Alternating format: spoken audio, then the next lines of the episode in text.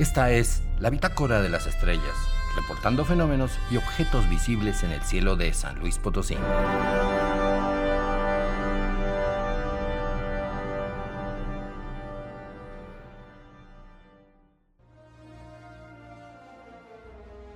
El Sol. En la superficie de nuestra querida estrella sigue aumentando el número de manchas. Les llaman zonas frías y se ven oscuras, aunque solo están un poco menos ardientes que los usuales 6.000 grados centígrados. Son enormes tormentas magnéticas, la mayoría varias veces más grandes que la Tierra. Su campo eyecta marejadas de partículas cargadas, átomos ionizados. A veces la dirección de estos flujos apunta justo hacia la Tierra, donde tardan unos dos días en llegar. Por suerte, nuestro planeta genera su propio campo magnético, que además de orientar las brújulas, desvía estas partículas cargadas hacia los polos. Cuando entran a las altas capas de atmósfera, se genera el hermoso espectáculo de las auroras. Boreales si se las ve cerca del Polo Norte o australes si ocurren próximas al Polo Sur. En tormentas solares muy grandes, estas partículas cargadas pueden generar interferencia en las comunicaciones satelitales. Podría haber mala señal en televisión o internet, pero fuera de eso no existe riesgo alguno para las especies del planeta.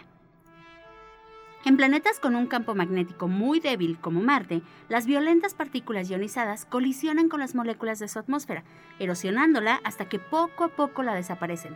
Eso sí es malo para el desarrollo de la vida. La mayoría de las estrellas tienen un ciclo de actividad magnética relacionado al número de sus manchas.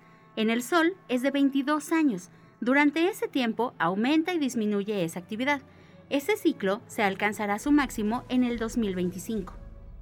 Recuerda que nuestro Sol rota sobre sí mismo y como se trata de un astro gaseoso, tarda en girar 25 días en el ecuador y 28 cerca de sus polos, que en este caso para nada son fríos, son tan calientes como el resto de su superficie, casi 6.000 grados de temperatura. En el interior de todas las estrellas, la temperatura y presión son increíbles. Para el Sol es de unos 15 millones de grados. Con ese calor, los átomos de hidrógeno chocan y se fusionan creándose helio. Es como una gigantesca explosión termonuclear constante.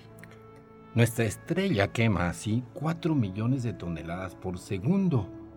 Pero parece que le queda combustible para otros 5 mil millones de años hasta que se hinche y se trague a la Tierra. Cambiando de tema astronómico, el jueves 25, justo antes del amanecer, busca hacia el este a la Luna. Se verá con una uña delgadita y junto a ella estará Venus, un bello espectáculo solo para madrugadores. El sábado 27 habrá luna nueva, es decir, será una noche sin luna. Excelente para observar estrellas y planetas. Toma en cuenta que aún se podrán observar unas pocas estrellas fugaces de las lluvias de meteoros que tuvimos este mes. Ve al campo, a una zona oscura y disfrútalas. Existen muchos objetos misteriosos en el cielo. Descúbrelos y tendrás una nueva visión de nuestro lugar en el universo. Para Radio Universidad informaron Jessica Mena y Cristian González del Carpio. Grabación, Lalo Carrillo. Edición, Ángel Pérez.